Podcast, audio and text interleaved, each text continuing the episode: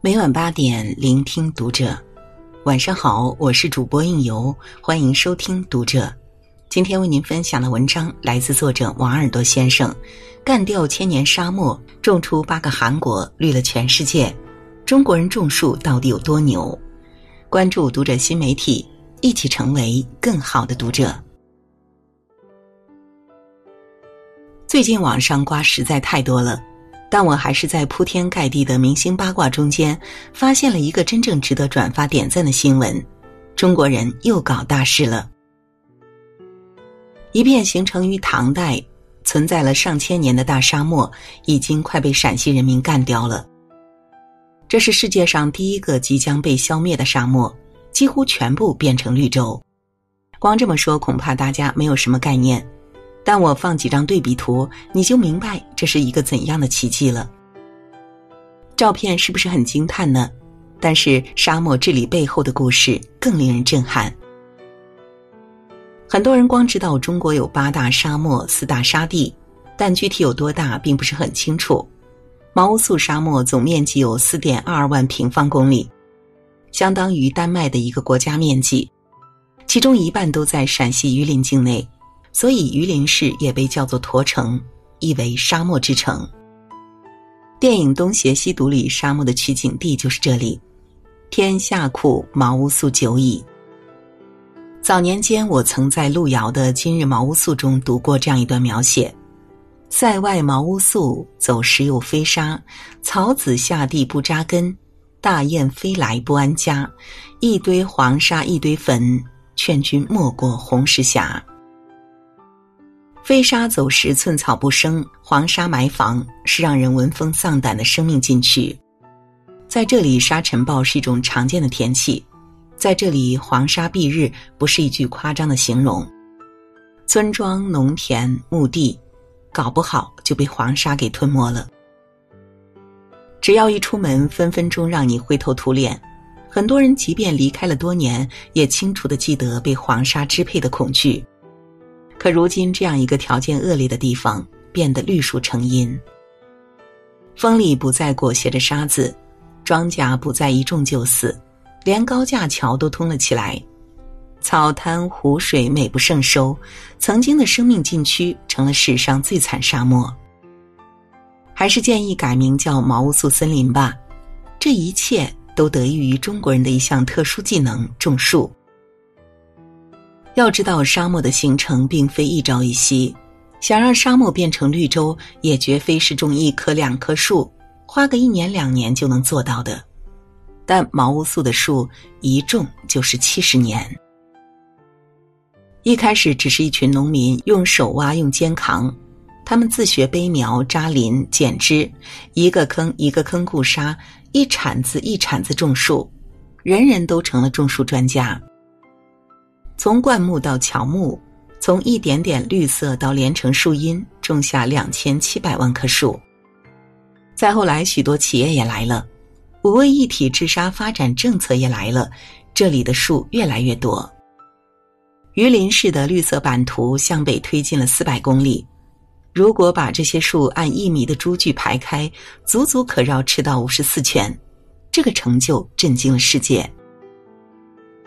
联合国治理荒漠化组织的总干事给我们点赞，毛乌素沙漠治理实践做出了让世界向中国致敬的事。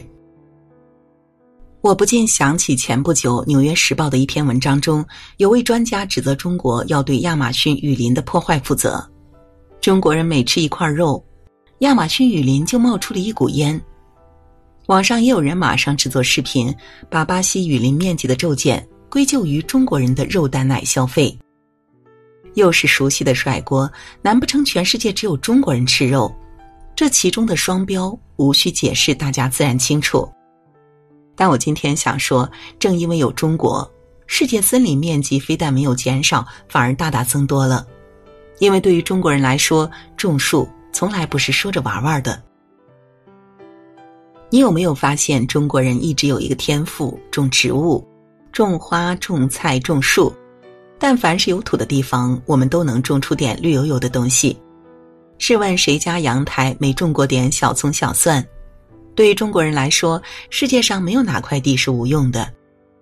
在成片沙漠、干旱少雨的非洲，中国维和部队能种出大西瓜；在南极科考站，中国科研人员能用无土栽培、电脑控制种蔬菜；就连上了天，中国人也能在月球上种点什么。有网友总结的好：“中国人就是这样，看到一块地，先想到去种点什么。”这就是最真实的中国人，踏踏实实、勤劳肯干，总愿意用足下的土地改变未来的命运。于是我们还有了一个可爱的名字——种花甲。种树就更不在话下了，不管是前人栽树，后人乘凉，还是要想富多种树，这个概念早就深深刻在我们的基因里。全国上下积极种树，公益活动种树。去年全球都在为了气候变化搞游行，甚至有孩子罢课示威，但中国孩子表示喊口号不如种树。搞民生种树，河北两位残疾老人贾文琪和贾海霞，一位双眼全盲，另一位失去上肢，都没有任何文化和技术，可是为了致富，他们响应政策号召，花了十四年时间种了上万棵树，愣是把昔日荒凉的河滩。变成一片郁郁葱葱的密林，就连玩手机也在种树。五亿中国人坚持不懈三年，在支付宝上云种树，这片蚂蚁森林总计种下了一点二二亿棵真树，直接改变了当地的地貌。世界上没有哪个国家像中国一样埋头苦干，将实用主义精神当做处世之道，也没有哪个国家像中国一样。因为几十年来坚持种树，真的把地球变成了绿色。中国人种树有多牛？如果你在北方待过，一定明白春天风里带着沙子是什么滋味儿。尤其是在北京，因为地理位置原因，只要一刮风，就被三大块沙漠吹来的黄沙包围。上世纪五十年代，北京年均沙尘天数高达五十六点二天。二零零二年三月，更是遭遇了一场最强空袭，历时五十一小时，总降尘量三万吨，人均派发了两公斤沙。一出门，沙子蒙了眼；一张口，沙子灌满嘴，实在闹心。但地理书上都说了，土地沙漠化重在防御，难以治理，一旦形成，恐怕就不可逆了。中国人却不信这个邪。早在一九七八年，我们就做了一个长远计划——三北防护林工程。从一九七八年到二零五零年，共七十三年，工程浩大。为什么需要这么久呢？囊括了东北、华北、西北的三北地区，全是最难啃的骨头。八大沙漠、四大沙地都在这里，水土流失也很严重。黄河流经之后。每年携带十六亿吨泥沙，使下游河床高出地面十米，成为地上悬河，极容易决口泛滥。既然环境恶劣，那就种树，哪怕要种四百多万平方公里。既然难度很大，那就慢慢来，哪怕要花上个七十多年。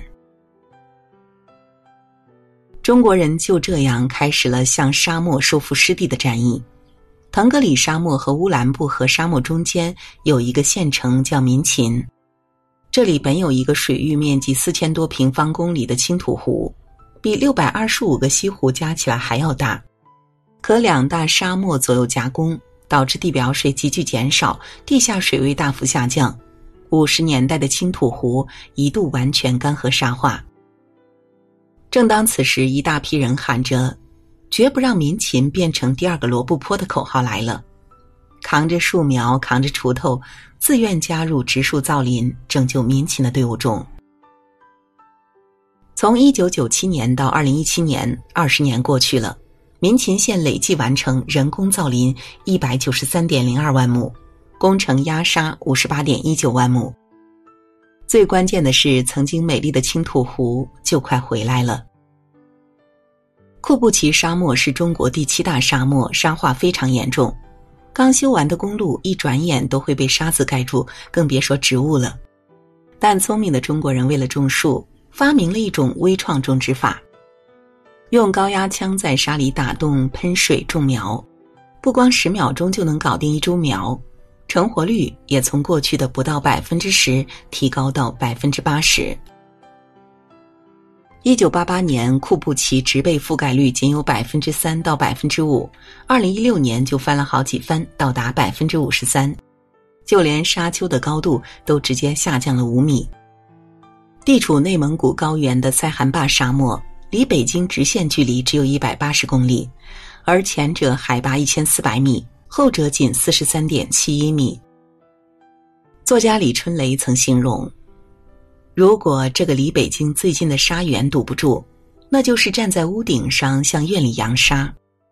但为了让荒漠再次出现绿色，三代造林人在塞罕坝足足种了五十五年树，最多时一年造林八万亩。如今塞罕坝已经不叫荒漠，而叫林场，森林面积达到一百一十二万亩，每年为京津地区输送净水一点三七亿立方米。释放氧气五十五万吨，这一桩桩一件件案例，细数下来都忍不住要赞叹又自豪。从漫天黄沙到如今碧绿青翠，从不毛之地到现在经济生态共同发展，中国人的种树能力真的太强了，并且这一切的成果也相当惊人。三北防护林工程开展四十多年，中国已种下六百六十多亿棵树。截止目前，我国已经有人造林十一点八万亩，约等于七十八点七万平方公里。做个对比吧，韩国国土面积是十万平方公里，也就是说，中国种出的人造林面积约等于七到八个韩国。从一九九一年到二零一六年，中国新增森林面积冠绝全球，甚至远超其他国家的总和。去年一向傲娇的美国宇航局都猛夸中国的种树成果。他们通过空间遥感数据研究发现，自两千年以来，地球新增了一个亚马逊雨林大小的绿化面积，其中四分之一都来自于中国。如今的热搜网页总是热衷于告诉我们哪个明星又出轨了、分手了，但却很少有人告诉你。中国已经偷偷种了几十年的树，治理了几十年的沙漠化。在环保上，中国人有时候太低调了，我们只会闷头干事，而且一干就是几十年。要不是有卫星对比图，恐怕外媒都不知道我们做了件多么了不起的壮举。这件功在当代、利在千秋的大事，必将造福全人类。千万不要低估植树狂魔中国人在环保上的决心，因为我们虽然嘴上不说，但始终坚信：但行好事，莫问前程，时间必会证明一切。好了，今天的文章就为您分享到这里，感谢您的守候与聆听，关注读者新媒体，和我们一起成为更好的读者。我是应由，让我们在下个夜晚。再会。